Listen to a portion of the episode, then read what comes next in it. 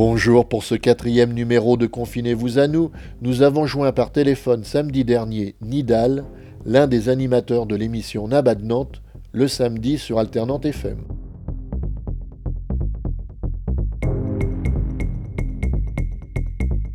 Nidal nous donne des nouvelles de son équipe et fait le point sur la situation à Djibouti. L'équipe de Nabad Nantes, euh, bah, elle se porte euh, bien. Tout le monde est bien, bien confiné et beaucoup de frustration, je te l'avoue. Euh, justement, on pensait que voilà, on allait, grâce à cette émission, ben, faire parler justement les Djiboutiens sur le confinement, comment ça se passe et tout et tout.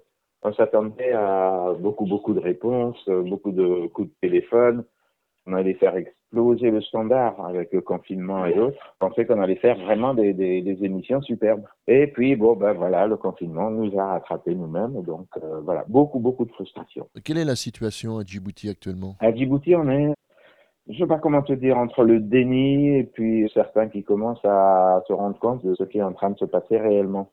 Disons que il y a des événements qui se chevauchent. On a un président qui arrive en fin de son quatrième mandat bien entendu quatrième, et qui est en train de préparer un cinquième mandat, même s'il ne le dit pas. Ce qui fait qu'il a, juste avant donc, qu'on parle des coronavirus et autres, il a commencé à faire sa tournée à l'intérieur du pays pour euh, dire voilà euh, ce que j'ai fait, ceci, cela. Donc une grosse, grosse tournée où il demandait à ce que tout le monde soit dehors, bien entendu, et tout ce, tout ce qui suit. Le problème, le coronavirus a commencé à faire ses ravages donc euh, en Chine, euh, puis ça a commencé en Italie et autres. Et jusqu'à là, on se fermait les yeux et personne n'en parlait euh, à Djibouti. Mais à un moment donné, bon ben voilà, la réalité rattrape tout ça. Là, on nous dit qu'il y a un premier cas déclaré de coronavirus à Djibouti. C'est un militaire espagnol qui a été rapatrié d'ailleurs vers l'Espagne. Et là, il y a une espèce de petite psychose qui commence à tenir un tout petit peu Djibouti, parce que, bon, ben voilà, ce militaire, il est quand même descendu à Djibouti, il a pris un taxi, le taximan a de la famille, il a des amis, donc il a pu en contaminer d'autres. Est-ce que lui-même a été contaminé et tout ça Donc voilà, une ambiance assez spéciale. On commence à mettre en œuvre certaines choses, euh, fermeture des établissements scolaires, et là, j'ai appris ça aujourd'hui. Il y a eu aussi, euh, depuis hier, fermeture des mosquées. Donc, euh, on évite les grands rassemblements et autres. Mais pour l'instant, bon, c'est assez confus ce qu'ils font. Il y a, il y a pas.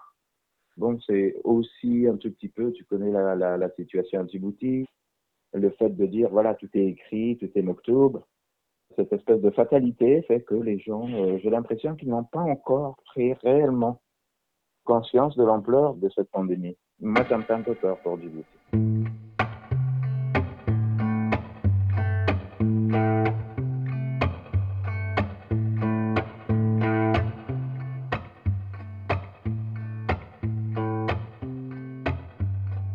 Il y a des choses euh, absolument dingues qui se passent. Entre un président qui arrête pas de dire euh, le tout et son contraire, des gars qui font du n'importe quoi, le ministre euh, par exemple des télécoms qui a été faire un petit séjour au Canada, euh, un séjour officiel. Hein. Ils avaient été invités là-bas pour je ne sais plus trop quel euh, séminaire. Ils sont revenus. Le lendemain, c'est les Canadiens qui les avaient appelés pour leur dire bon ben attention messieurs, mettez-vous en confinement parce que un des euh, séminaristes a été contrôlé positif. Ils ont mis une semaine à réagir. Au bout d'une semaine, combien de gens est-ce qu'ils ont été contaminés On ne sait pas. Mais bon, ben voilà, quoi. C'est ce genre de questions qu'on se pose nous ici. Et là-bas, ils sont en train de se foutre de notre gueule. Juste te dire un petit truc, euh, j'étais en train d'appeler ma soeur pour lui dire attention, euh, c'est quand même dangereux et tout et tout. Cette saloperie-là. Deux heures après, elle m'envoie une photo où ils étaient tous à la plage, une plage bondée et tout et tout. Puis elle me marque, voilà, nous on est là et c'est la belle vie. je suis en train de paniquer ici et elle se foutait de ma gueule là-bas. C'est ça un peu, quoi. Pour l'instant, c'est le décalage, mais total.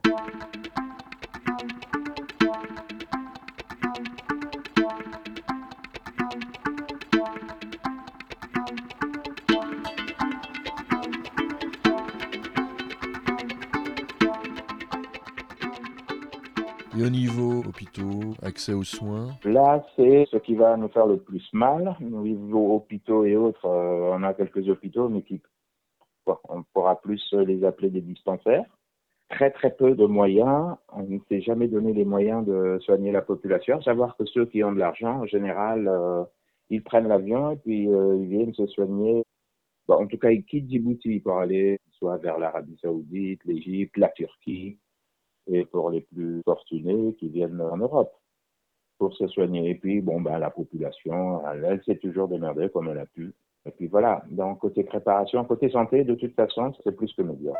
Merci à Nidal pour sa libre participation à ce quatrième numéro de Confinez-vous à nous. Pour l'instant, comme je te dis un peu, il y a aussi ce côté euh, déni et comment dirais-je. Alors que je te donne l'exemple, c'est du style, euh, voilà, euh, ça ne touchera pas l'Afrique. Ce virus ne touchera pas l'Afrique.